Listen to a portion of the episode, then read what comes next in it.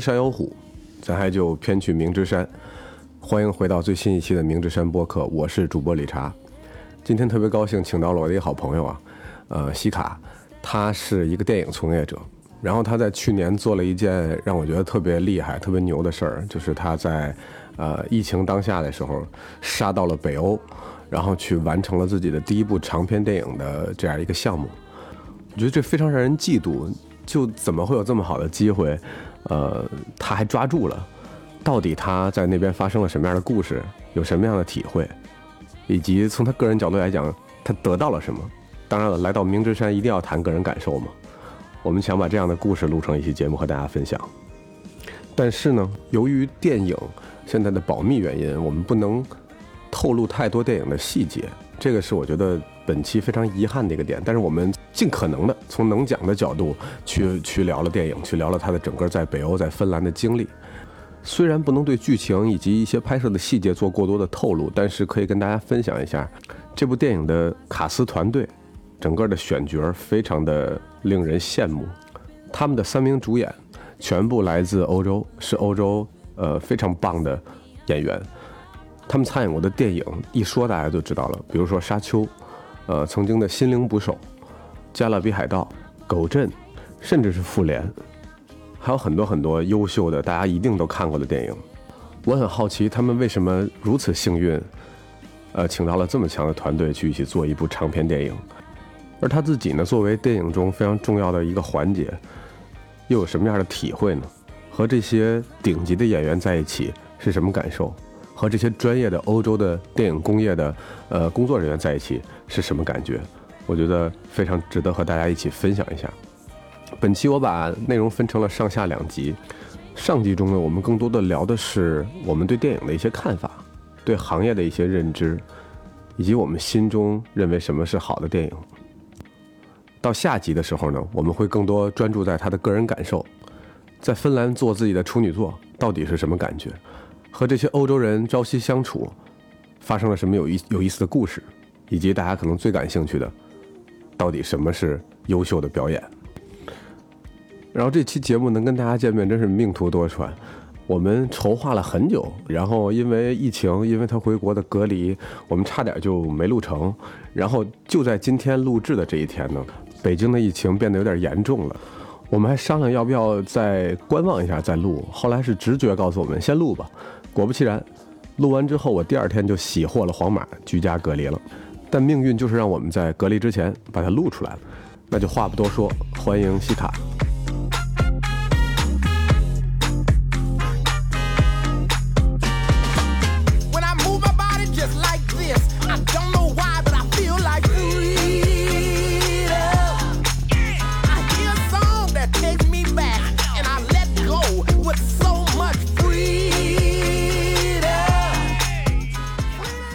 我们先隆重欢迎一下西卡啊！今天我们嘉宾叫西卡，然后一听西卡这名儿，如果跟我熟的朋友，有很多身边的朋友听这个节目，就肯定也知道伟大的西卡老师，曾经都是一起奋斗过的同事。没有，没和你们奋斗过。反正你坐我们那边了，呃，所以对，不是一部门的。但是他是他是冷不丁的，就是所就我我们这边体育部门，他们那边是做电影什么的。就他一个在我们这边，就所有电影都我打入敌人内部呢。我这全全进来了，大家亲切嘛。如果是这个老朋友们，西卡老师回来了。呃，主要我们没带着那个敲键盘和打电话那事大家已经不记得我了。对对对，西卡老师的那个叫什么呀？他的特点在办公室里广为流传，虽然他离职了，然后广为流传特点就是只要他在。这屋里永远不会安静，嗯，我们俩可能在这公司整个在这一块儿就起到这个作用。我是喜欢聊天儿，他是那个工作里边老打电话，然后他有一机械键盘，一般很少你看女生啊拿一机械键盘，就是你要不就听见他那夸夸夸夸夸夸夸打字儿，要不就是啊嘎嘎嘎嘎打电话，然后他那电话啊从来不静音，那一般办公室里我们都静音，他那电话就是就是。就 iPhone 你知道吗？那个铃声调的肯定超过半格了，就是你这，就那音量，电话一来吓大家一跳那种。哎，激动是为什么这么激动呢？因为我们跟我跟西卡呢好长时间没见了。嗯。他是，呃，老朋友了。然后去年二一年的九月、十月，九月就中旬离职了。嗯离职干嘛去了呢？人去欧洲拍电影去了。嗯，可不咋厉害？吗？真太厉害了！就谁谁去欧洲拍过电影啊？进毒窝了，啊，进毒窝了，然后现在还回来了。回来这事儿反正挺复杂的，咱也不知道，就是要真真把这回来的故事录进来，能不能播啊？嗯，我们一会儿看着办。吧。但是我后期可以剪，嗯那就劳驾您这后期工作量可能挺大的。嗯，我这个从今天开始，我这节目改成双周更，就为这一期剪辑。哎，欢迎西卡老师回来啊！嗯，这个跟大家打个招呼吧介绍一下自己吧，稍微说两句。Hello，大家好，我是西卡，然后是理查的前同事，然后之前公司的听众朋友们，我回来了，我想死你们了。嗯，对，然后那个没有见过面的听众朋友们，呃，非常高兴今天能来理查的节目。这事儿咱俩得说了，真是得小半年、大半年了。呃，对，反正咱俩说录一期关于电影的播客的时候，我甚至播客还不叫这名字，后来我改两回名儿。因为我就记得我们俩第一就理查第一次跟我说他要录一播客的时候呢，我那会儿好像还在冰天雪地里，好像还在芬兰呢。然后现在就是已经就是热到不行了，对，现在已经是北京的夏天了，是已经是北京夏天了。嗯，时光飞逝，也不知道怎么着就大半年没了。其实他电影都没拍那么长时间，电影都没拍那么长时间，就是回来时间长了点儿。嗯嗯，反正你想啊，对吧？现在这情况，从欧洲折腾回国，嗯，甭管你是阴还阳啊，反正。我我我我可以跟大家大概说一下，我是差不多二月份，二月二月多从芬兰回来的。然后因为当时我的入境地点是上海，然后你看这个城市现在一说出来，大家就应该就知道，respect。嗯，就是就是大家都知道，可能大概能猜到是有一些坎坷的，嗯，所以反正，嗯，到我再一次重获自由，反正是差不多挺长时间了，对，我记得他是九月份走的嘛。嗯，哎，不是九月份走的，九月份，对，哎，九月份。九月中旬，九月中旬，九月份走的。然后我见着他这是几月啊？现在五月中下旬。嗯，嗯，他跟我说因为我临嗯。走之前，也就两三天前，咱俩还喝过一次酒，喝喝过一回酒，嗯，践行酒，嗯，也是，就当时觉得说北京的寒冬末尾怎么着能再见上？啊，对，当时约的是那个铁锅炖，铁锅炖，说冬天 吃铁锅炖好。您在芬兰能吃能炖什么呀？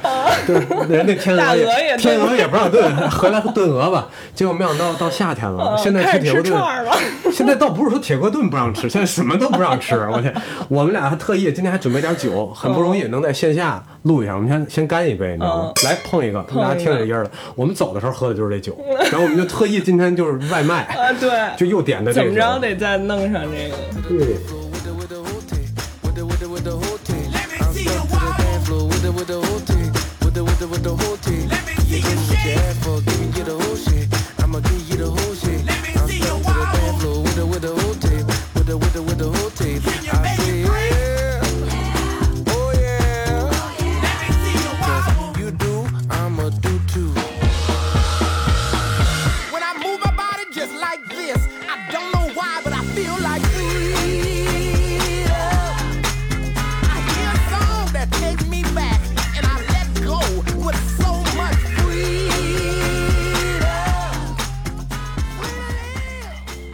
反正回来就好呀，嗯，回来就好。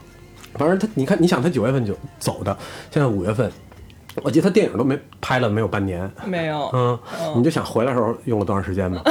就是大概一个加减法，大家自哎己算一下吧。这事儿我们不能细说，嗯细说了显得不太对。毕竟理查老师这是一个大博客，大博客，嗯、我跟你说，我这博客啊，今天早上睁眼的时候上了那个小宇宙的新星榜，哟，哎，就上了小宇宙新星榜，我我都惊了，我就贼开心。我说我靠，我这总共没多少人听，然后还能上榜，然后突然想起来，我上一期啊，你也听了对吧？录的时候贝拉老师哎对对，和贝拉录的。贝拉女士怎么又叫人老师了？啊，对贝拉女士，对不起啊，和贝拉女士录了一期关于玄学的。其实那个西卡在外边的时候，包括回来的时候，最最最困难的时候也找那个贝拉，也看过，也给了他，一些就是。不困难的时候，绝对想不起来这些所谓的玄学工具。对对对，到走投无路的时候，觉得我天，我也信命，我要让命告我。他他算过，然后当时真的贝拉这么跟我说的，我约约他去跟我录录制嘛。嗯他说我不管你现在录到哪儿了，嗯我跟你录你的第六期。嗯，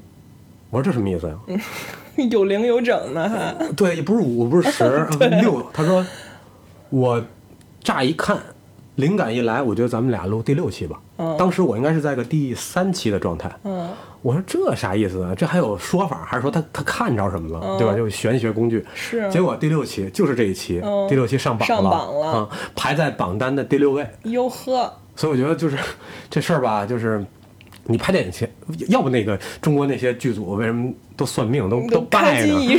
这都开机仪式拜呢，这杀鸡是不是？烧烧香，我哎呀，真是不容易。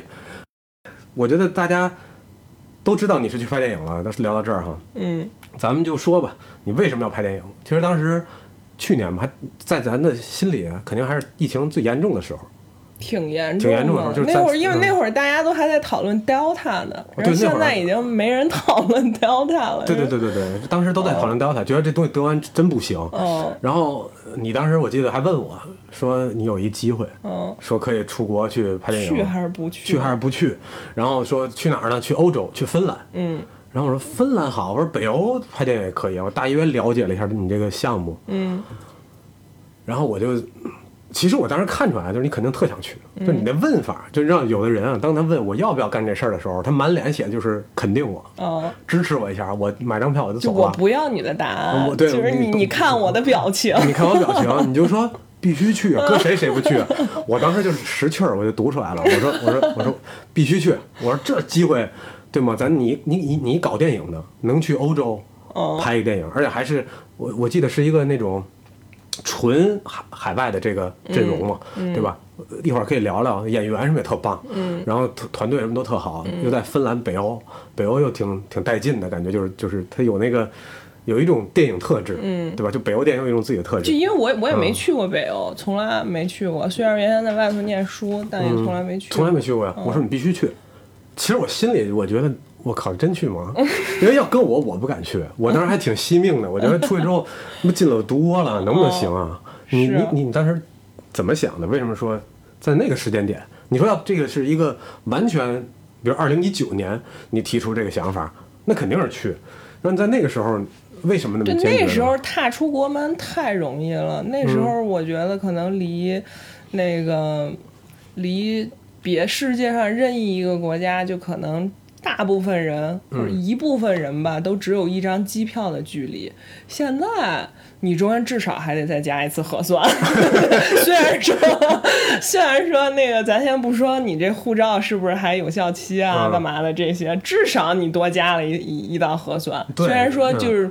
你看北京听众们可能最近也也没落下，一天都没落下，都在做。然后外地听众可能就上海的就更不说了，一天巴不能做两回。嗯啊、嗯是就是一九年那会儿要有这么一个事儿，就不存在说就没有这问题去不去啊啊，就没有这个问题啊。嗯，当时反正我肯定也有过嘀咕吧，就是心里肯定也害怕，我我也挺惜命一人，我也怕死。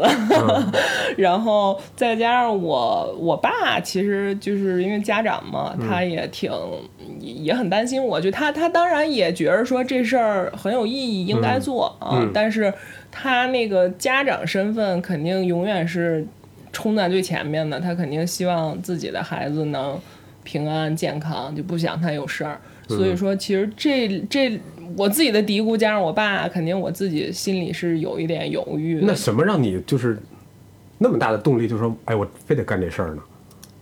一个比较主要的原因，我觉得是因为我很信任我的导演，嗯呃，其实这也是我跟着我的导演去拍的一个一个项目，然后这个项目是他自己做了很多年的一个一个片子，嗯呃，我觉得这事儿就是就是它和投一个公司或者投一个别的什么项目是同样道理，就是你不光要看这个公司或者这个项目或者这个事儿是不是一个呃你喜欢或者说你值得做的事儿，还有一点就是你要看这个人。嗯那我觉得我的导演，我在他身上我看到了很多，不光是说创作者，还有其他。呃，工作方面他非常专业，非常持之以恒，非常靠谱的这么一个一个特质，我觉得是非常非常难得的，在现在这个这个在当代啊，我觉得非常难得的品质，所以我很信任他，我觉得这是让我去的一个非常大的一个动力。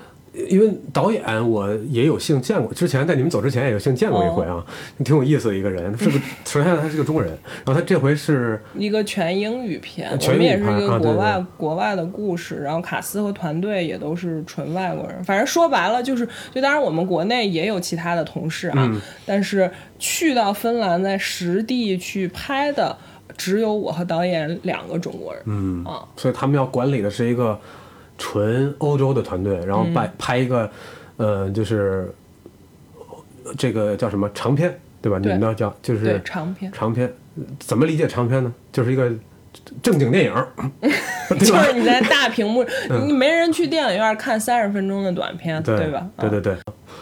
哦对，然后这是一个他的长片，然后应该是他的第一部作品是吧？嗯，他的第一部长篇作品，嗯，所以他你看西卡选择了和一个他信得过的人。嗯我觉得在我这儿，我有时候看人也是，就是那些都没用，就是简历上什么能力会会用 Office 什么的，这对 能剪辑，我说这就这些就是我我以前什么干过什么事儿，我三好学生就对吧？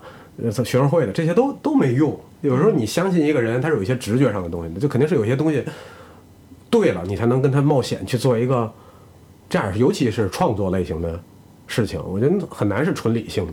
嗯，嗯，对，所以我觉得我也很好奇，最后这个成片儿会是什么样啊？嗯，咱们要不就聊聊你这个电影？好，呃，你这个是个什么片儿啊？什么类型吧？跟大家说说情片儿剧情片儿大家应该只要爱看电影的，大家是知道剧情片儿是什么意思的。但实际上，嗯、要不稍微介绍一下剧情片儿？呃举个例子什么片儿是剧情片儿？大家都知道的。就就是有剧情的，嗯，大家都懂了吧？有剧情的，就比如漫威，没什么剧情，那就不是剧情片儿。那武打片儿是吧？那个那个叫什么呀？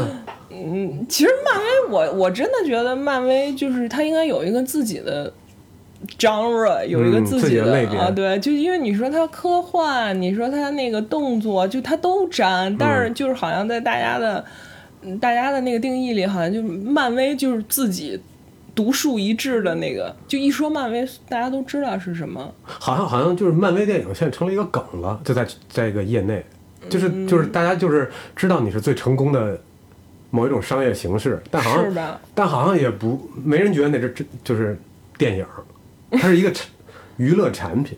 嗯，我我我总这么感觉，因为我跟别的，比如说做电影的人，就他们聊到电影的时候，他们都是那样的电影啊，都是那样的电影。哦。那咱们一会儿再聊，就说这个，嗯我们这个 就是剧情片儿，然后如果再加一个标签儿的话，就再加一个大众都能理解的标签儿，那可能就是嗯大家经常说的那个呃艺术片，我们肯定是哦嗯我觉得这也特有意思我，嗯我觉得这也特有意思，因为在中国好像一分就是呃什么商业片儿，然后文艺片儿、艺术片儿，就这种就这么分，分完了。独立片，啊，独独立片儿，然后国外好像就是能分分的不一样，一会儿咱们再聊这个然后你们呃选择的这个，我记得好像整个的演员阵容也特别强，嗯。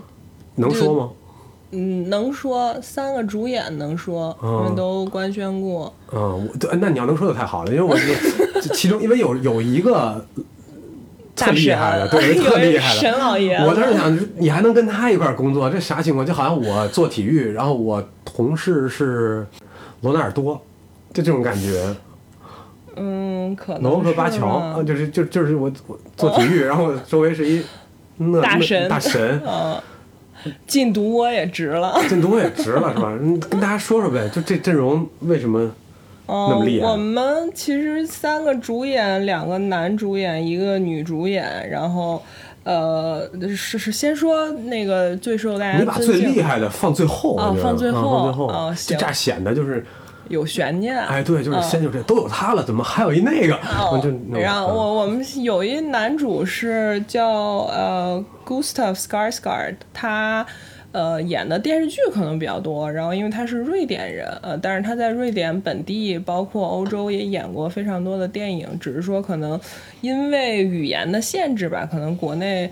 看瑞典语的电影，大家可能相对也少一点，但是他比较出名的作品就是他演过《Viking》那个剧，嗯啊，然后我们还有一个女主呢，是一个英国女演员，她叫 Andrea Riseborough，嗯她是一个，呃，她是一个英国女演员，但是就是现在常年在好莱坞，然后呃，她演过一个。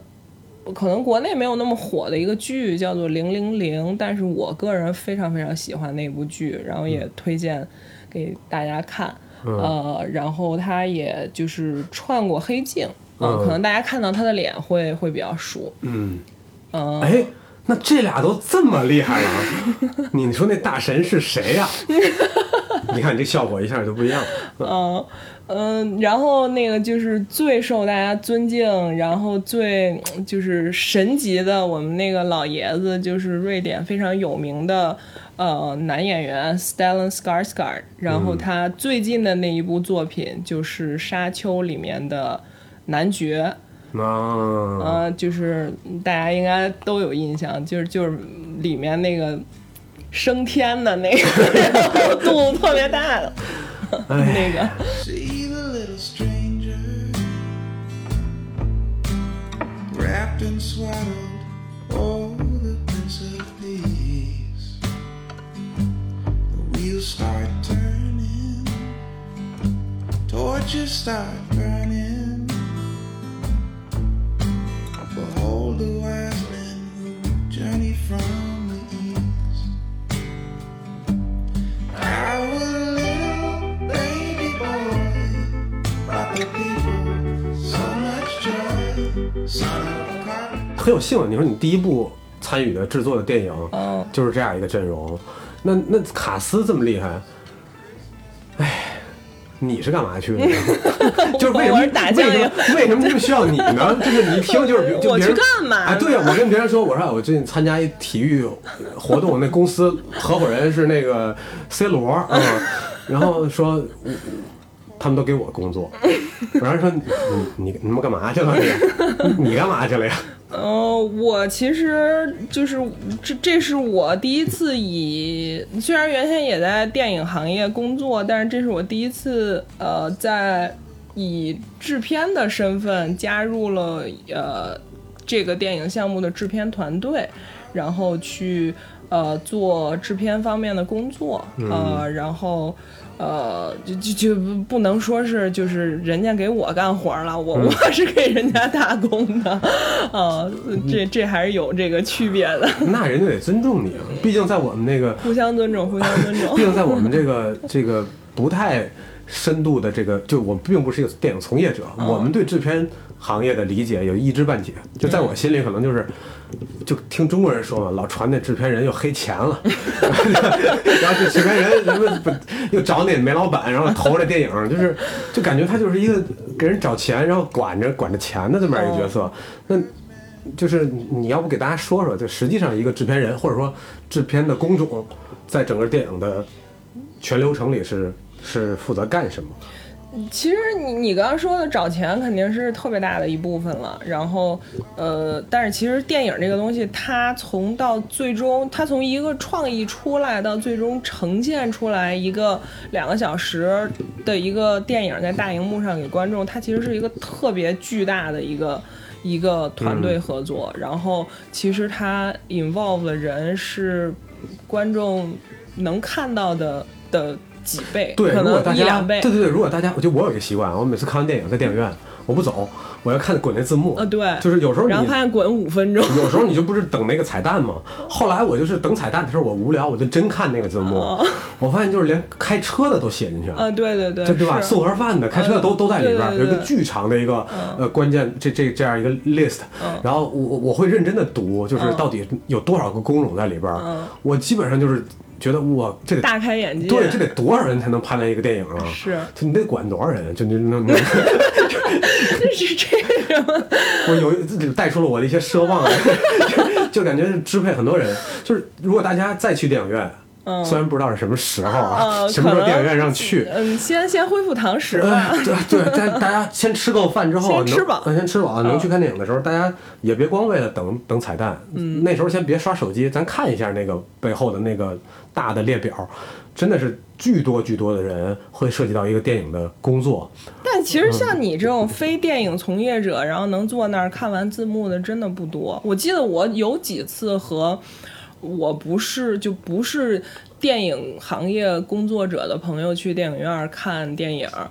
我都就是因为我有习惯，对我我有习惯坐那儿看完，嗯然后但是就我就发现，可能那字幕还没滚俩人儿的时候，嗯。然后我那些朋友就要走了，然后他不们就不可能，他们肯定问有彩蛋吗？肯定先问，问要要有彩蛋人得等，然后就就他们就发现我在那儿坐着，然后他们就特别不能理解，说干嘛呢？嗯叫车呢。啊，对啊，说 叫车拿手机啊，嗯。也没看你盯着手机看，对。光看盯着大屏幕了，嗯。嗯，挺难得的，理查老师。不是，但是你就是看了之后，你会觉得这个片儿一般，对吧？一个半小时到两个半小时之间，一般院线电影现在没有太长的了。是在这个就大家能看到这样一个作品出来，有多少人跟它相关？嗯，其实我们可能比较了解吧，导演、演员、摄影，然后这这个这个呃什么后嗯一般的期。观众可能连摄影也都接触不到。那您看的那叫舞台剧，对吧？就不是，我是说，就可能有些观众嗯他可能没有摄影这个概念，我觉得。不可能看电影的不是时候大家会吗？就是你你知道，就是得有摄像机这东西才能让你看着吗？就是我我觉得还是因为就是文体不分家，大家还啊，在对对，毕这么一个大竟毕竟行业里对对对啊。毕竟我还是在这个行业里，就身边也耳濡目染了很多人啊。嗯是哎，你原来，咱就说回你原来啊，在公司里，你你们是做这个电影。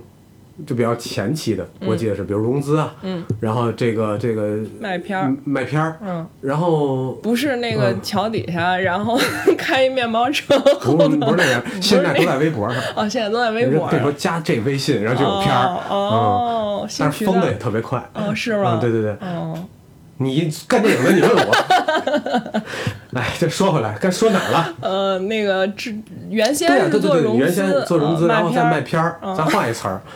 因为因为昨天我正好在听那个梁文道那个八分，嗯。他的就是有一期他讲那个叫什么《教父》，嗯，然后他可能台呃香港台湾就是、就是那种那个腔，然后他就是说这个片儿啊，还是一个，呃，比如说还没剪完，还粗剪，嗯。等着最后就是你精简完能上映版本之前，它会有一个比较比较生的版本，嗯就还带剪的版本，他管那叫毛片儿。啊他说这这个片儿啊，当时还是毛片儿的时候，我当时你知道吗，我当时说一下来的精神，我说《教父》还有这些镜镜头吗？后来没有人说的是就是粗剪，粗剪过程嗯，我就给大家，要不既然你都来了，对吧？从之后也是前辈了，拍过《沙丘》，沙丘可还行？对吧？拍过《沙丘》，然后然后这样一个一个一个影视界的就什么就对吧？一霸，那对啊，以后都得影史留名的这种嘻哈老师，你要不你给大家串一下，就是从想拍一个电影嗯。到这个一个电影能上线，咱就咱别展开了讲，嗯，大概分几步，比如说打开冰箱门把大象放进去，嗯对，差不多就是这么个意思。对你就按这个把大象放进去，嗯完后关上门儿，齐活了。对，然后您就您就按这颗粒度给大家说一下，没让你说放大象这事儿，嗯，嗯嗯呃，反正第一步那个 买一冰箱，买冰箱，现在全北京人哎不不囤冰柜了。我们家刚买什么不是？你说电影，啊，有点飞了，不好意思啊。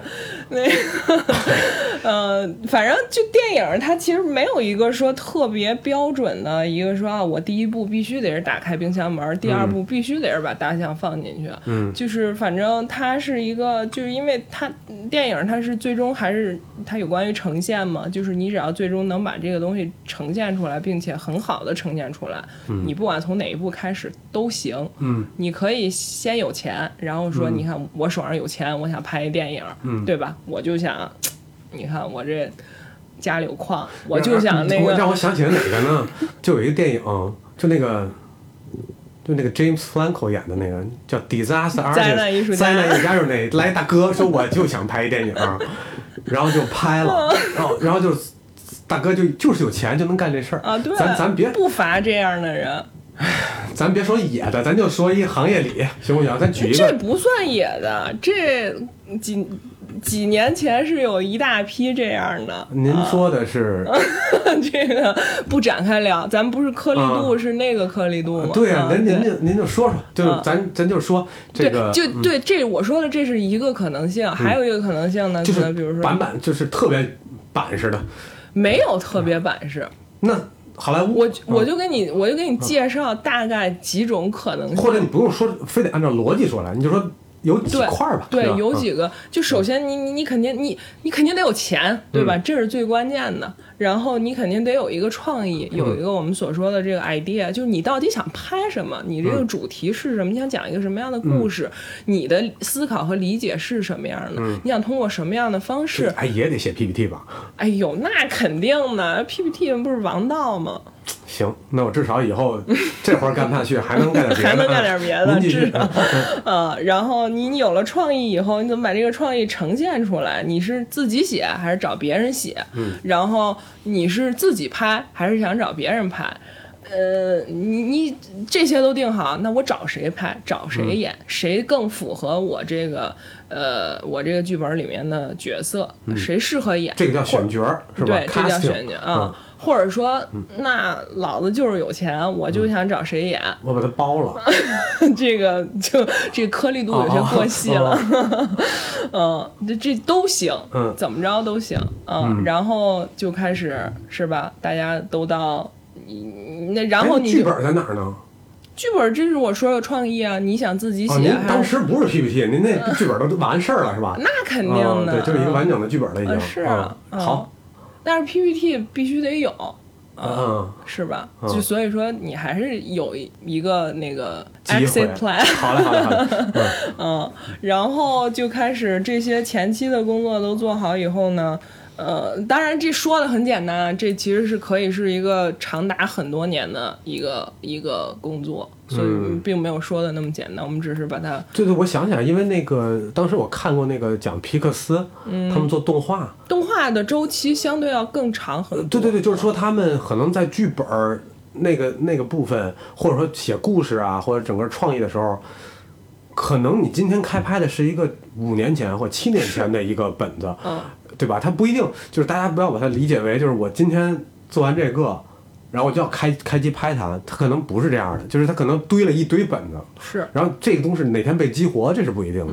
嗯是的，就有很很有很多电影，可能比如说这东西我十年之前就写好了，但是我到今天才有这个机会开始拍，嗯，不就有很多这样的嗯嗯例子。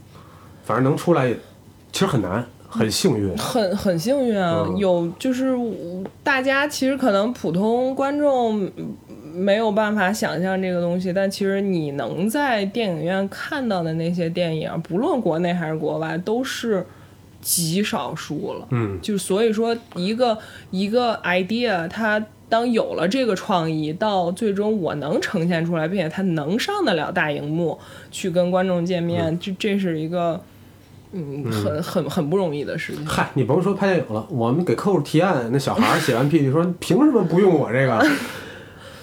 你想想电影好吧，就是您那个 五版就用一个的概率已经非常高了，对吧？就是五个想法能能用着一个，已经非常高了。他们这个甚至可能几百几千个里边儿，对吧？甚至基数更大，基数更大啊，然后才能觉得这个东西能最后我真的投钱把它变成电影。对，你嗯想那可都是就是真金白银啊！咱不说别人是不是有钱没钱的，嗯那都是真金白银啊。没错，那你这个在中间儿做了制片，嗯，做了制片，嗯，嗯，你是你如果现在就一句话，你说制片是你在电影里边最喜欢的部分吗？还是还是说你有的选吗？呃，如果说是在整个电影里的话，因为我其实特别不喜欢，或者说就我我不偏爱和创作相关的工作，所以说，呃，其实。嗯，就就是制片工作，在我的定义里面，它其实分为和创作相关的和以及和创作不那么相关的这两类。我呢，在这个项目上做的其实也是和创作不那么相关，嗯，呃，然后我个人也比较倾向于做这类的，就和创作不那么相关的工作嗯。的制片工作。但实际上就是说，你作为一个比如说制片人，他可能根据他不同的风格，他不同的擅长的点，他可能他的 scope，他就是他要干的事情是不一定。是不，就这个东西没有没有说每个项目都是不一样的。嗯你一个项目可以有十个制片人，你也可以只有两个，嗯就但是你这十个人怎么分工，你这两个人怎么分工，就完全嗯是由这个项目自己决定的。所以说，嗯、就是电影每个项目和每个项目其实会特别、嗯差别会会挺大的。明白，我觉得这个就可能跟大家想的不太一样，可能大家就一听制片人，好像就是有一大哥，带着大哥大腰上别着 BB 机，然后买冰箱，我的天哪，我不是去去农贸市场买大象是吧？哎呦我天哪，就是有一大哥，然后他呢就是搞定所有事儿，帮导演把这个事儿都捋清捋齐了。嗯，就是导演就是哎，你就创作吧，然后你去拍，然后我就是把你周边事情给你照顾好，拿到钱。帮你找到正确的人，然后来支持你，你根本支持创作吧，支持创作就是就是这种辅助。但是但是，其实嗯制片团队和创作团队之间也会有非常多的博弈了。这个东西是是看你整个项目的环境是什么样的，就嗯这这个很很微妙，所以每个项目一就就也也是非常不一样的啊。但是这种博弈一定是在每个项目当中都会有的。那肯定说白了有点像公投，对，有点像公投，啊就比如就就你永远都在找平衡，永远都在找那个最佳解决方案，对吧？你工头，然后就是这这个有一老板说盖房子，对吧？然后得包给一工头，工头说你甭管了，这流程我都清楚，嗯，然后该用几号水泥什么我全知道，然后怎么糊腻子什么的，怎么刷浆我都知道。填缝剂？对，就不对。呃你看，就是制片工作可能会细到就用什么你看他填缝剂，在欧洲没少干活儿，然后没少进工地，没少进工地，对对，我觉得是一个道理，就是你先得对吧？批着地了之后，他拿到这块地，说，哎，我给你找一个特棒的盖盖房的一个设计师，嗯，他适合给你把这个给盖盖出来，嗯，然后用什么样的这个包工队儿，对吧？他可以找又比预算又比契合度，然后把包工队拿来，按照那个设计师那个开始盖，嗯，然后他都管人盒饭吗？那肯定得管啊，对吧？你看他得管，盒饭吃什么是吧？嗯你可能你看我们这在国外拍电影，那可能还有人不吃肉，嗯然后 gluten free，嗯，呃，你看又不也不能吃。好多还反正这不能吃那不能吃的也有很多，呃对这些是大小事儿吧都会有。啊对，大管家就是他，就是一个最重要的角色，保证这个东西能顺利往下进行，按照规定的时间和预算，是最后能见面，对最后能把这个东西做出来。我觉得就是这样一个角色。哎，不容易，啊，先敬你一杯吧。嗯，走一个走一个. I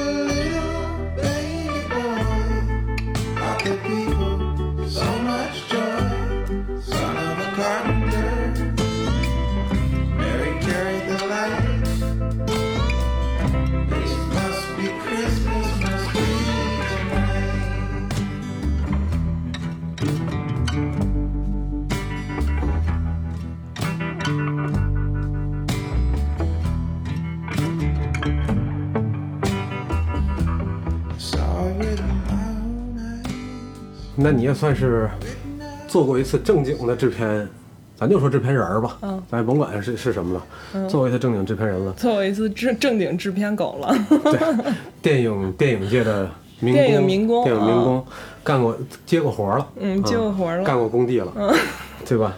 那你你要不跟大家说说你是怎么进入电影行业的？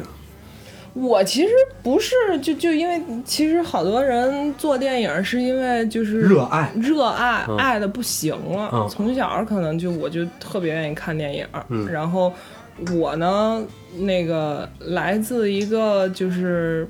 比较保守传统的中国大省，然后其实从小没受嗯哎，你这电影因为因为一些原因不能，咱不能把名儿漏了，您那省都不能说。啊，呃，你这么一说，大家应该都知道吧？对对对，农业大省 啊，然后那个呃，反正我也不是一个科班儿出身的人，我学的也不是就是电影制作或者说创作这方面，因为就其实我身边很多做电影的人，他们都是比如说读了电影学院，不论是国内国外的吧，啊、然后我其实我是。呃，不是专门学工程的啊，啊。对我就是学工程的啊。啊，对，房地产这几年不景气，说不如反正老板得投钱，要不做电影吧，啊，都行，怎么着都行，反正的同理，反正不是因为热爱，呃，对，不能说是就是我不能说是特就是就是热爱的不行不行的了啊。然后，但是因为我当时我在洛杉矶，嗯，读的书，然后就是虽然说我不是专门学电影，但是其实我当时读的，呃，就就就是读的专业是传媒类的专业，但是因为在洛杉矶这样一个特别极其全球独一无二的地方，就你干的事儿，就可能你做金融的，你干的事儿，可能在洛杉矶也是和电，就一定和电影逃不开，嗯就你一定多少能干那点儿这种事儿，嗯然后也算是。有点误打误撞的进了电影行业吧，嗯。反正一开始干这事儿的时候，我也不确定我自己能干好，我也嗯不确定这东西我我是不是真想干这事儿，我也不确定。嗯、但是我就觉得就机会来了就就干吧，就是我我我是这么样一个想法，反正当时就进了电影行业，然后做了几年，我觉得就还行，我也挺喜欢的，我也在就是这其中找到了一些乐趣和。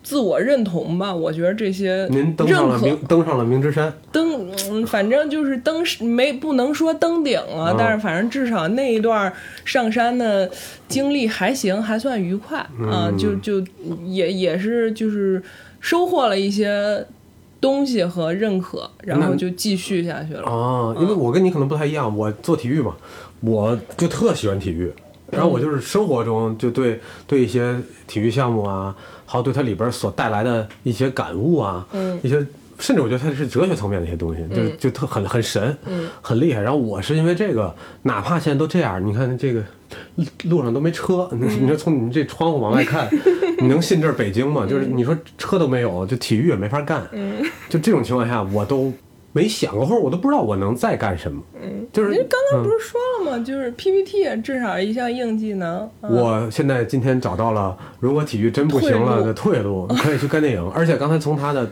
描述中得知了，就不喜欢这事儿也能干好。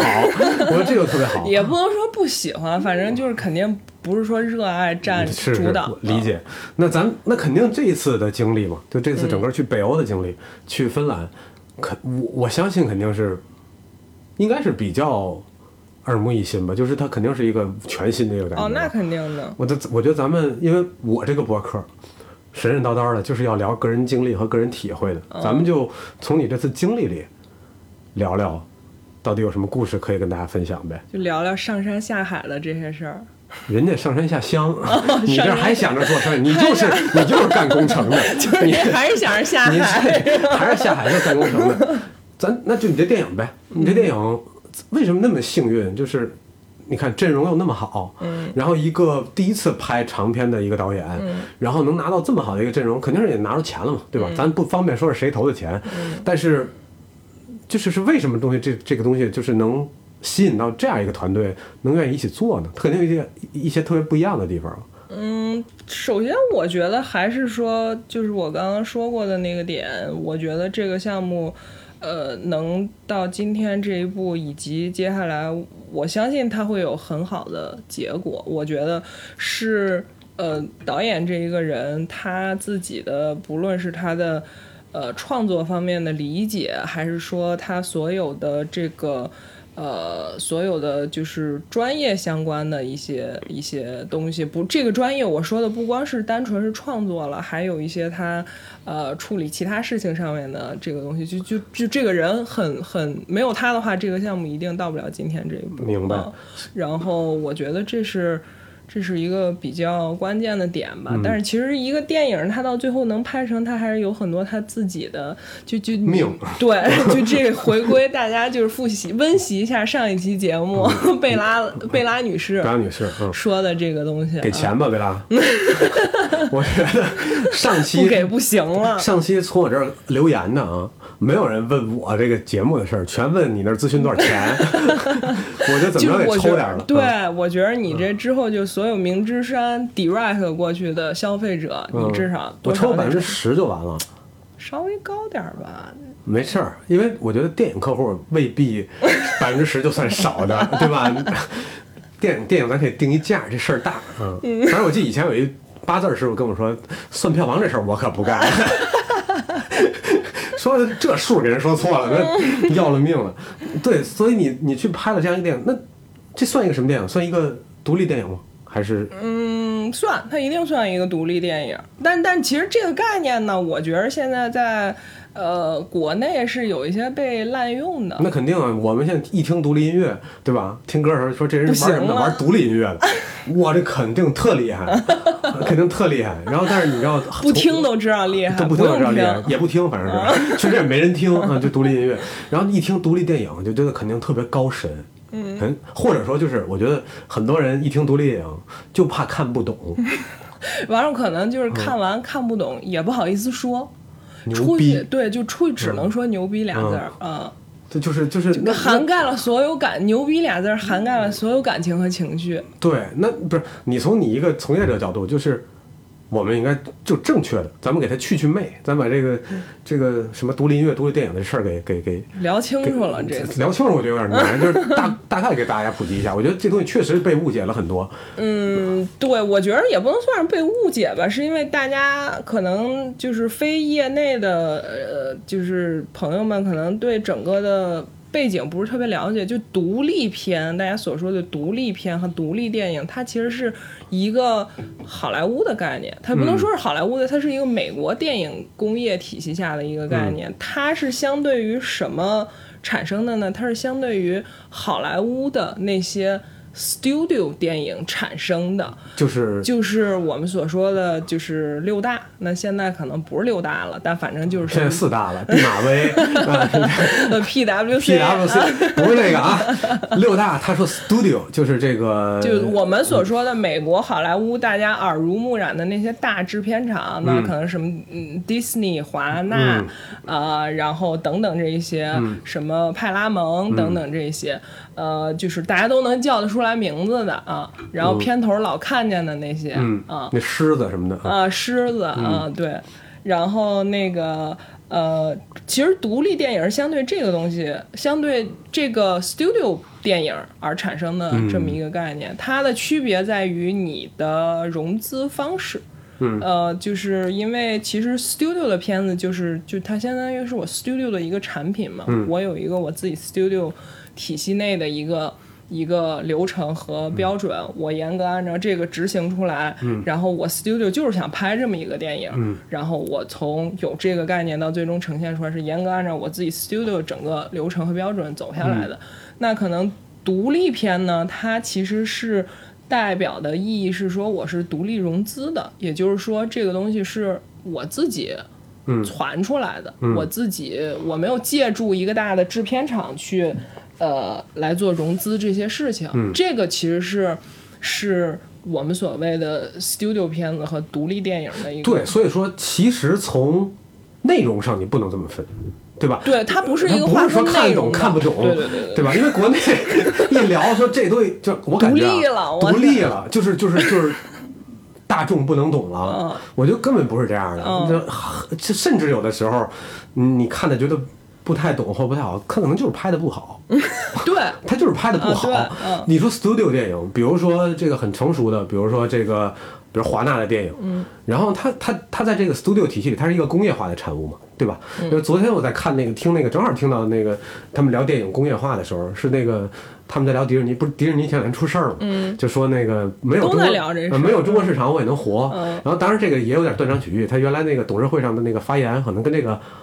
有一定出入，它是一个从句，但但是 对，但嗯是但是多少，反正那话说的不是特别好，大家不就都在说，要是换迪士尼之前那个 CEO Bob Iger，就嗯就是同样的话，同样的意思，就是能让你听的。但 Bob Iger 就是有点神了，对吗？对，那也是那有大神点厉害了，，那大神，那有点厉害，嗯那是偶像了，对吧？就是那大哥 对 idol，呃 对，然后他厉害在哪儿呢？就是他作为一个 studio 的，或者说它更大，它是一个集团，对吧？整个嗯对 Disney 那那是一个他已经不只是不只是 studio 了。呃是啊，对吧？啊对，然后它作为那么大一个集团，它其实就是做大决定，就是这个整个这个。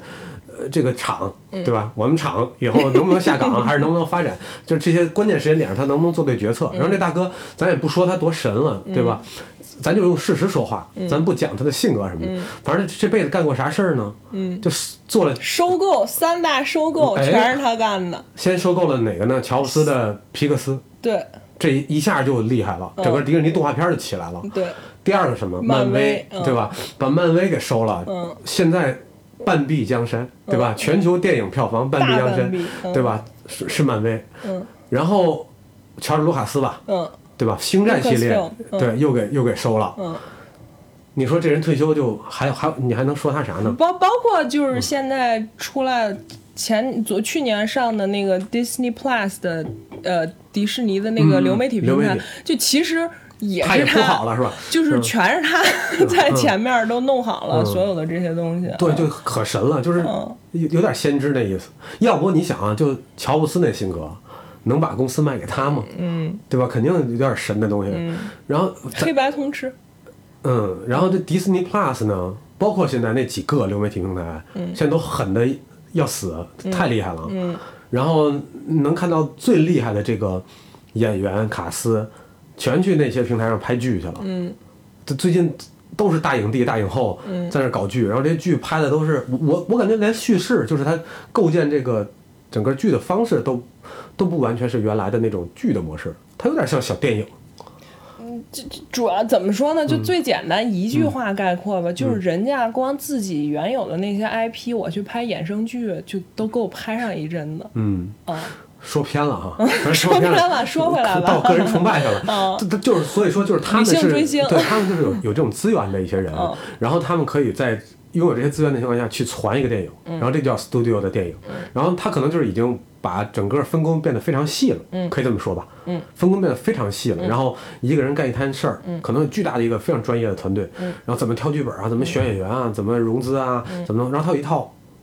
基本上我觉得是公式了，嗯，就是包括创作层面也是一个非常我得有。公式了。然后他他用这个东西呢，不敢说这东西出来之后一定是大神级作品，但是绝对卖，嗯，对吗？所以对于不会差到不会差。嗯对于一个 studio，就有点像麦当劳，嗯，对吧？对，就薯条你炸几秒，这东西固定对的啊。冰激凌挤几圈也是圣地挤圣诞挤挤多少啊对对对，啊？冰激凌甜筒一样对，是这样的。那那它就这样一个产品，就是我麦当劳肯定没有你在一个比如一个 local 的一个汉堡店吃到的汉堡好吃，嗯，但是就是你在全国各地吃麦当劳，它都一个味儿，就稳定。以及就是而且不差饿的时候嗯它管用而且大家也没人觉，就是很多人也觉得，哎，吃麦当劳挺开心的啊，对，而且它确实也不差，嗯，而且你可能搞不好过一段时间还想吃，还想吃吃，对。然后你那种野的 local 店，你可能不一定能老能吃，但是麦当劳你就稳定的去选它，嗯就跟你稳定的买这种电影票去看那样电影一样，就是它安全，嗯你不会失望。但但是呢，就说回来，就那种嗯 local 的店呢，你可能吃上一回，然后你就觉得哟，就这东西太好了，太惊喜了，就是从来没吃过，嗯然后它就会激发你去找别的地儿的 local 店，或者说嗯别的其他的 local 店。所以说那种 local 店非连锁就是独立电影，对吧？你这又变成以内容划分了。咱们回归刚刚专业的，不是啊，没有人融资啊，没有一大老板管着。啊？那那那这么说也行，对吧？就是有可能是一家族，或者是就就就就这意思嘛。然后你不，他俩都做汉堡，我想说的是这个，嗯，他俩都做汉堡，是。并不是说 local 店必须做那种 homemade 或者那种大餐，嗯。就不是快餐，不一定，就大家可能都拍一个某种类型的电影，只不过一个是一个完整的工业化体系，确保它稳，嗯，有一巨多的数据啊，然后那些那些人来支撑，嗯然后这个是我可能更靠个人的判断判断和理解。和理解，然后所以这种电影要要出来，可能特别厉害，有可能造成你看不懂，或者会出现这种偏差，啊，对，所以你可能会误解为他看不懂，但实际上，我觉得西卡刚才说那意思就是这两个东西你没法用内容来区分。啊，对，嗯，是，我们讲了这么一大圈麦当劳，就为了说明这个也挺累的。嗯。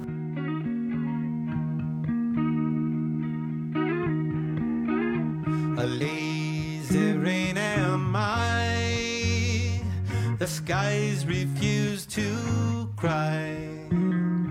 Cremation takes its piece of your supply. The night is dressed like noon. A sailor spoke too soon. 但是能说明了，我觉得就是也行。对，所以我觉得要纠正的一个 一个东西就是，在中国，大家一说这电影啊，这是一商业片。就其实怎么说呢？我觉得 studio 电影和独立片，尤其是独立片这个概念，在国内的电影里面其实是不大成立的。就是因嗯为、为什么呢因为首先国内我认为不没有吃汉堡，吃肉夹馍，嗯。都是摊儿，嗯，然后摊儿那个可能越脏越好吃，嗯，说远了，就是因为首先国内可能它不存在一个 studio 的概念，就那当然国内也有很大的制片厂，但是其实。呃，制片公司吧，不能算厂，就是就是因为我觉得国内可能，嗯，不是说像 studio 那种美国体系里面 studio 那个概念，就它首先没有 studio 这个东西、啊，然后或者说你做的不完全是 studio 的那个那个模式，嗯。从而导致你不存在说独立电影这个事儿。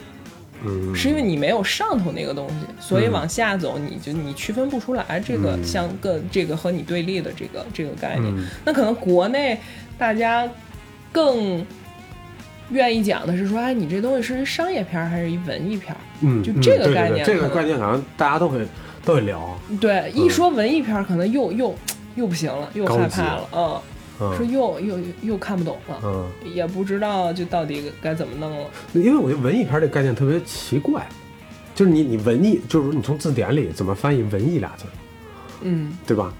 大家就想一下，文艺是啥意思？唱歌跳舞吗？印度片儿都是文艺片儿，你要怎么说，对吧？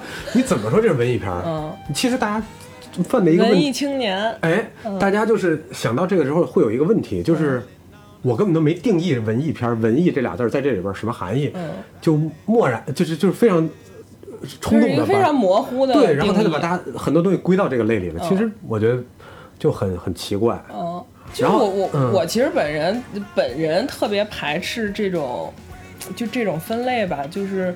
就其实我觉得这种分类可能它它有一定的意义，有一定就比如说商业片儿，那肯定那肯定以赚钱为主嘛，嗯商业商业嘛，嗯啊就它一定有一个非常符合大众口味的一个东西在那儿。嗯就我知道这东西，就比如说我春节档，那我我我如果春节档，你说我带着我爷爷奶奶、七大姑八大姨去看一文艺片儿，嗯，那这不就不是看恐怖片儿。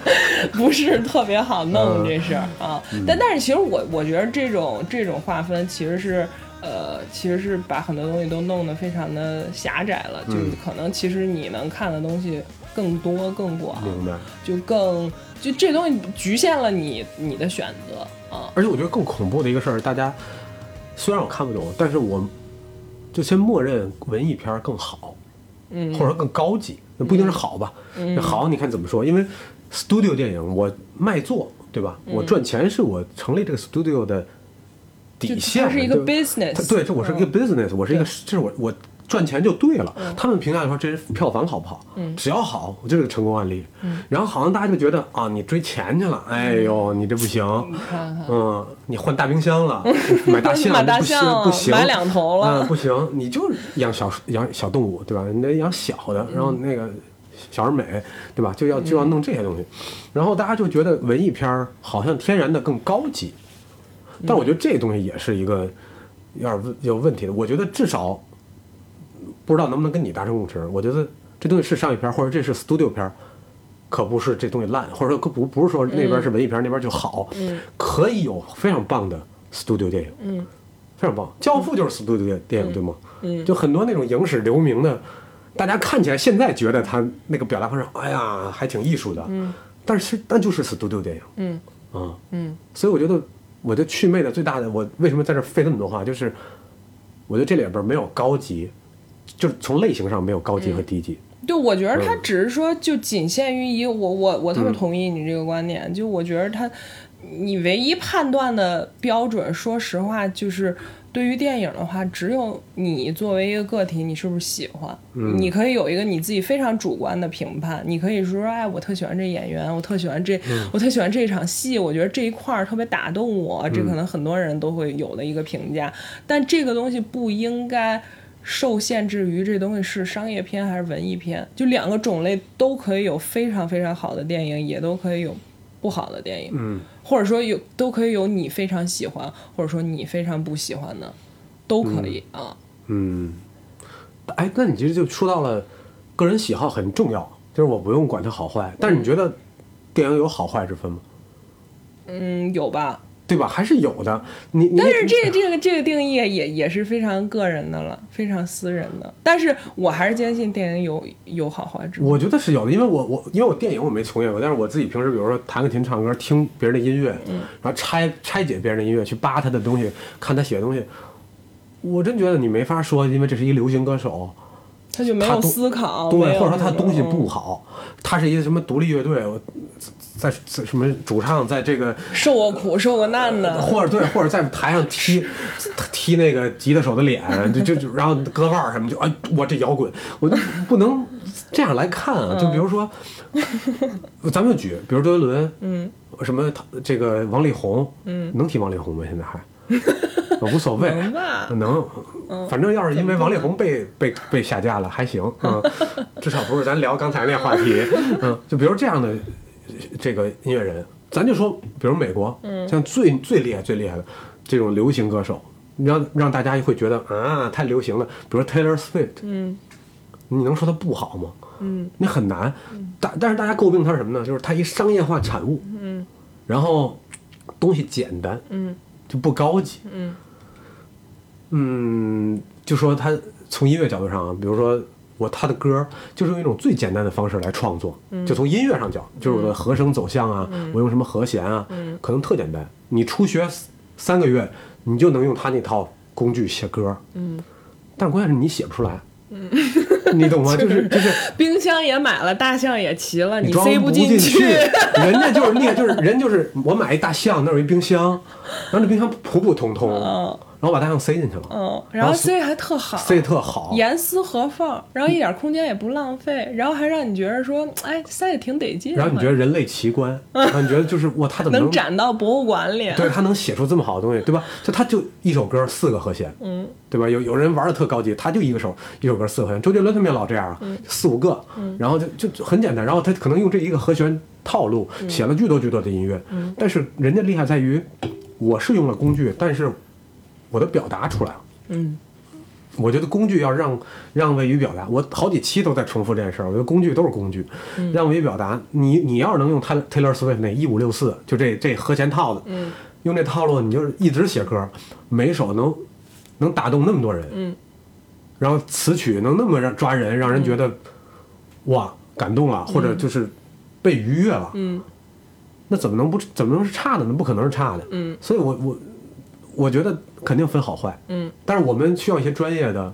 工具，能力，或者说就是我们需要一些积累，我们才能去评判这个东西的好坏。这个是很难的。嗯，就是你全信影评的，全信乐评的也也不行。嗯然后你全说我现在此时此刻我觉得我喜欢它就是好，嗯我觉得这也偏颇。就我们也不能教唆大家就是我喜欢啥就、嗯啥就行。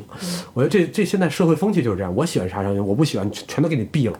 嗯，我给你举报了。嗯，甚至我觉得这特别危险。嗯，所以举报风气那部之前，我记得我看过一文章，就是说现在的这个举报风气其实特别有碍于各行各业的发展，绝对的嗯，这各行各业，音乐、电影什么创作类都是。然后不不能再有这举报这事儿不能再说了吗？哎，等会儿啊，咱们不是说聊你的个人经历吗？啊！对对对，刚才是不是说又飞了？怎么又到一什么杞人忧天？啊，就是商业片、文艺片嘛。哎。商业片、文艺片也其实也不是咱的重点，就聊进去了，就是总想总想为大家收回来一下吧，来一个结尾，然后前头掐掉。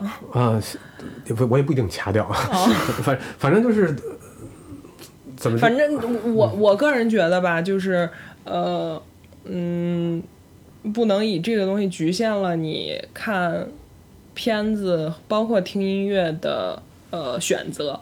嗯总结来讲，嗯我觉得这东西就两个种类都都你你说这两个种类它它不存在，它肯定存在这两个种类之间的对立，但是它绝对不应该成为你去局限自己看片儿或者听音乐选择的一个一个东西。嗯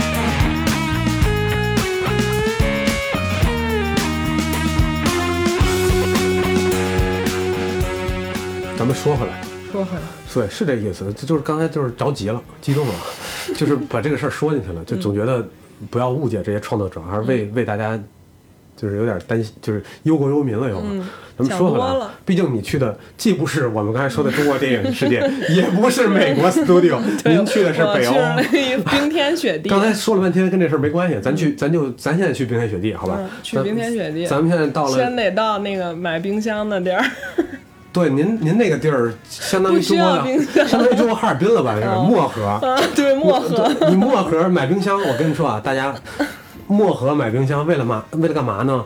为了为了就是常温，对，为了让这东西就是能储存下来，要是太冷，它就等于买储存柜。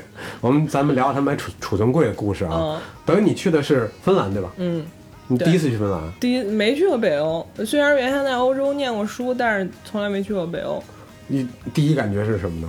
冷，就是这么说吧，北京其实也也有挺冷的时候，尤其每年一月底，我觉得北京其实是最冷的时候。嗯但是我呢，在北京，我来北京五年多了，冬天从来没有穿过秋裤。嗯，但是我到了芬兰呢，最冷的那段时间，穿毛裤了。我穿三条裤子，嗯然后还是非常非常的冷，嗯啊，就这 这是真的冷，啊而且而且我又是一个土生土长北北方人，所以其实我对于冷还是有一定的你忍耐。别闹了，我跟你说，全中国最抗冻就是南方人，北方人真不行。啊！对，因为被暖气那个 你看东北人，，冬天的时候就寒冷的都是他们。你看那些什么四川的呀，什么的，就是一条裤子一点事儿没有，扛过嗯春夏秋冬，说跑了。又跑了。啊，我们今天是最容易跑题的嘉宾，嗯，这咱也不知道他这种性格怎么管的一个电影项目。你拍了多长时间？三个月、四个月？没有从从实地就是到芬兰以后的实地筹备加真正的拍摄，一共是三个月，嗯、还是挺挺快的，效率挺高，很高了。就您这买冰箱，一会儿买一次冰箱，这你怎么三个月拍拍一电影啊？卖冰箱的地儿不光是说就是买冰箱，卖冰箱的地儿周六周日还不上班呢。哎，对对对，这我就我想起来了，我我以前也干过这个，就是和欧洲人不是干过和 和欧洲人一起做过项目啊，然后当时做体育的项目，他们也是，就不不管什么情况下，多大这个项目，他们周六周日绝对不工作，然后发邮件也找不着人，呃绝对不回，嗯，不回他可能看见了，嗯，他他肯定看见了，他肯定看见了，因为我你肯定忍不住要点。我觉得强迫症这件事儿大家都有，这跟那个文化没关系，这是生理的。然后我想说的是什么呢？就我们那会儿做世界上非常大的一个体育项目，我不能说，因为他又也没给我植入，嗯，反正那么一个最厉害的体育项目之一那。可不能说，没给钱可不能说，不能。说。然后呢，我们做这个项目的时候，就相当于跨国需要合作嘛。嗯。然后在我的印象里，想做这么大的一个赛事，呃，到临近赛事期间的时候，肯定是要加班的。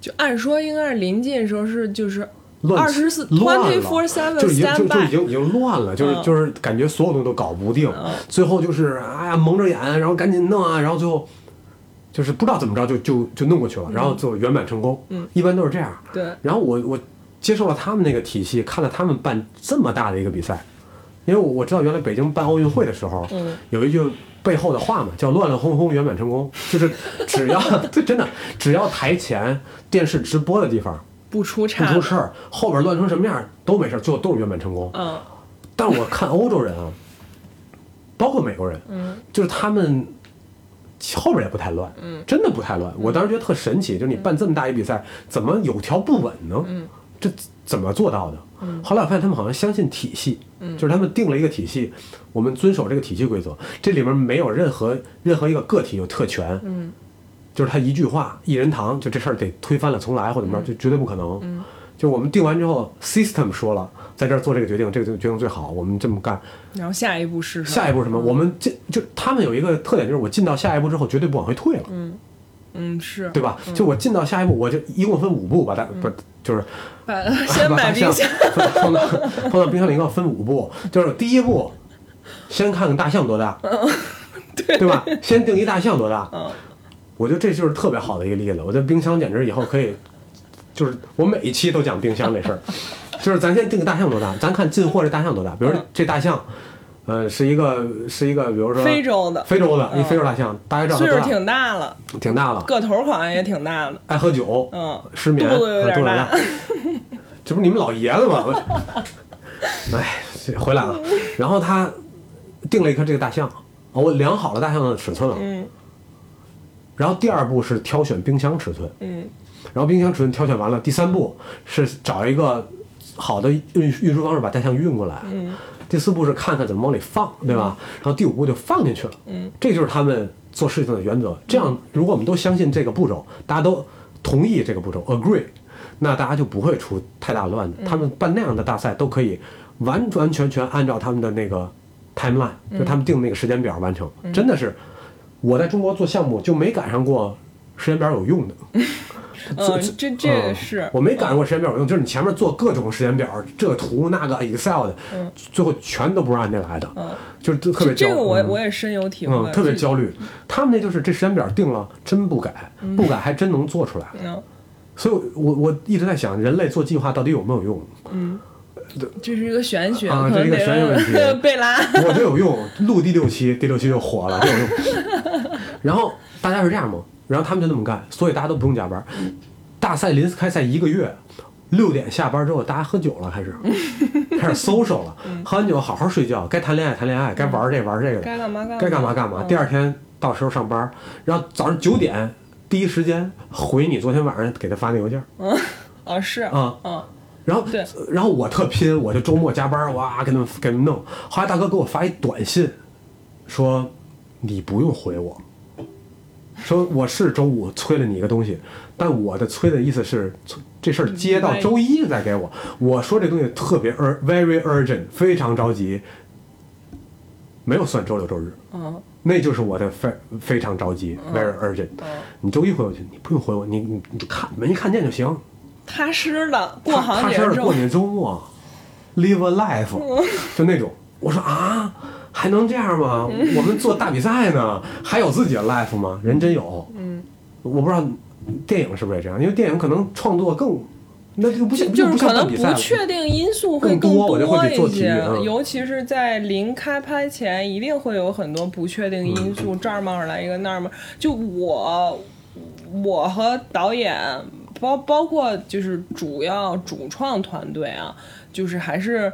呃，临开拍前，比如说那一个周、两个周，还是说就是会会各种各样的问题嗯都会出来，所以嗯那种不确定因素出现的时候，其实说实话，有的时候你的时间是没有办法控制的。嗯但是我的就是就是就就像你刚刚说，我明显能感觉到时间表在那儿是有用的。嗯举个最实际的例子来说，就是我们每每天的那个 call sheet 那个通告，嗯它有一个计划开拍时间，然后就是所有人什么几点到到场地，然后开始布置，然后几点开拍，计划几点开拍，计划几点收工。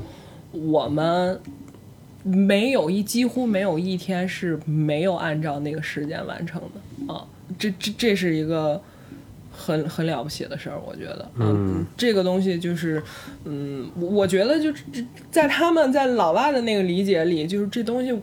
我出来这个计划了，我就应该尽全部的努力去按照这个东西走，不然我出这个东西有啥意义嗯呢？嗯，这让我嗯让我想到那个之前我听另外一个节目，是国美国的一个节目，是一帮 NBA 退役球员聊这个执教，嗯聊这个就是比如篮球吧。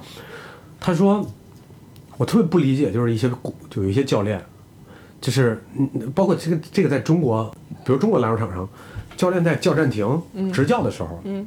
会跟着咣咣咣布置战术，对吧？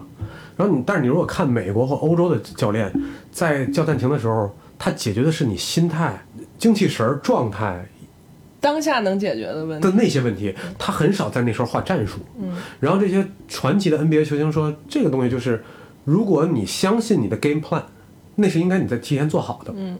都已经 brief 好了，对吧？嗯。都已经跟大家讲好了你的计划，所有战术都已经说完了。嗯，如果你相信你的计划，为什么你要在那儿临场改临场改或讲呢？嗯那就是你计划做的不好。嗯，我觉得这跟你刚才说那特像。然后这我觉得这和嗯我们的项目就非常的像，就是因为我们导演前期有一个非常近乎完美的计划，所以才其实很大程度上帮助了我们可以能够保质保量、按时的去完成这个东西。嗯，嗯对，我觉得这个就是给大家启发，给我也有启发。就是我当时还怕，就是是不是啊、体育是个例，体育比较机械化，有的有的事情。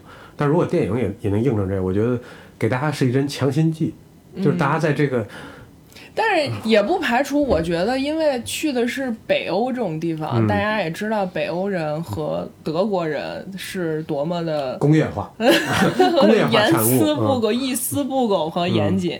呃，可能换到美国呢，这个事儿会往更松一点更松一点啊，嗯，就是，但是嗯确实就是还是不大一样，还是还是，就算是换到了美国，他可能也是更更有结构他那个一点是吧？嗯按他那个流程和计划在走。嗯，我觉得这个就是给大家一个感觉吧，就是有希望。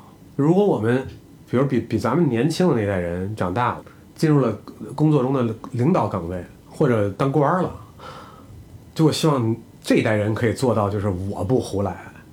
嗯，上一代我就没戏了。我觉得就是做到我不胡来，就是我我我能在知识上相信一个系统，因为我们见过这些东西成功了。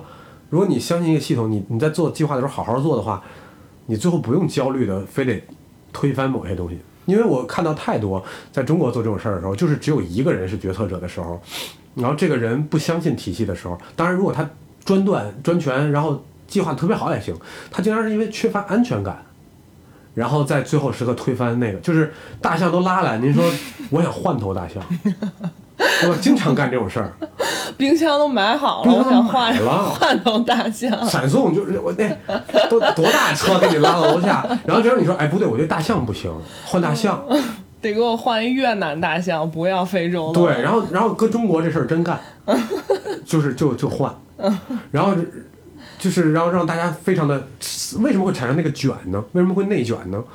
我觉得很就是大家就是在不停的换大象。我觉得就是大家在换大象，大家想一下是不是这么情况？嗯。就是大家一直在换大象，或者说，我为了这个大象，这个能换来我做一堆修饰工作，嗯。然后但这东西其实没有那么重要，所以我希望比我们更小的这一波人，以后可以帮我们去就是消减这个卷。我觉得大家还是有希望的，有越多人意识到这个事儿，我觉得现在年轻人已经意识到了，嗯。很多年轻人现在也不加班儿，嗯，就你让我加班我不，而且我大象我都给你找好了，嗯我都找好了，嗯，那你冰箱我也给你选好了，你牛逼，你自己找去吧，对吧？是现在小孩儿好多一工作的时候都这这态度，嗯。然后之前我们觉得这这不靠谱啊，小孩儿，后来我觉得不对，这是进步，嗯。我觉得这是进步，就是我们越来只要只有这样的小孩的基数越来越大，嗯我们才能让那些老板知道，哦，不能那么任性，所以说我使唤不动了，但但我我嗯我插一句啊，嗯我觉得这个前提是你必须得把呃挑大象和挑冰箱这事儿做好了。对，前提都是必须这个是好的，不是说胡闹啊，咱咱嗯不是不是说我我牵了一头，骆驼，嗯对，嗯，这个前提，但是有机会，嗯而且劳动力越来越少了，嗯，对吧？大家都，对吧？年轻人越来越少了，生孩子比例越来越小。你看现在一个班一个年级问几个班，说五个班，是吗？就马上就是这样了。你们你们班几个人？二十多个，三十个人。我小时候一个年级二十个班，呃，对，至少五十小五十个人吧，一个班。好像从这几年，就是未来五年之后，人口就确实会往下降的很多。哦，然后到时候我没想到到一个年级五个班，一个班二十个人。我那天问，就我楼底下有一小孩儿啊在那儿打篮球，然后我在那投篮嘛，然后我说你多大？他说我十十二十三，刚上那个初一。我说你们班几个？他说我们班九个。我说多少个？国国际学校吧不，是他他，但是他是他叫什么尖子班，就是他选了几个特别好的。尖子班但是尖子班以前也五十多个人啊，啊，他九个。所以你你想，到时候以后个人怎么上课啊？九个人可可是不好说话了，对，全看老师全看在手机啊全全看在眼里。嗯，说跑了。又跑了，说什么来着？哦，说说他们，你想这帮人进入社会，他们更自由、更什么的时候，他们就说有本事你自己买大象的时候，可不是现在这种情况，就是哎，他走了，我马上顶十个人过来顶这岗位，不一定顶得上了。嗯当然了，这会产生很大的经济问题。嗯，但是我觉得从个体角度，就是大家会更尊重每一个工作的人。嗯嗯，我不觉得，呃，孩子们现在，比如八零后觉得九零后不靠谱，九零后觉得零零后不靠谱。嗯，虽然他们在有一些地方确实有自己的问题，但我觉得他们整体是进步了。嗯，同意，嗯，所以乐观一点。乐观了。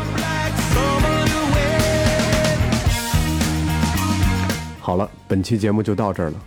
真没想到，我们光聊电影行业，呃，整个电影的工业和我们对电影的感受，就已经聊了一个多小时了。赶紧收！下集我们将聚焦在西卡的个人故事，他到底在芬兰有什么样好玩的经历，以及大家最感兴趣的那些神级的演技是怎么回事儿。明知山有虎，我们下期继续登山。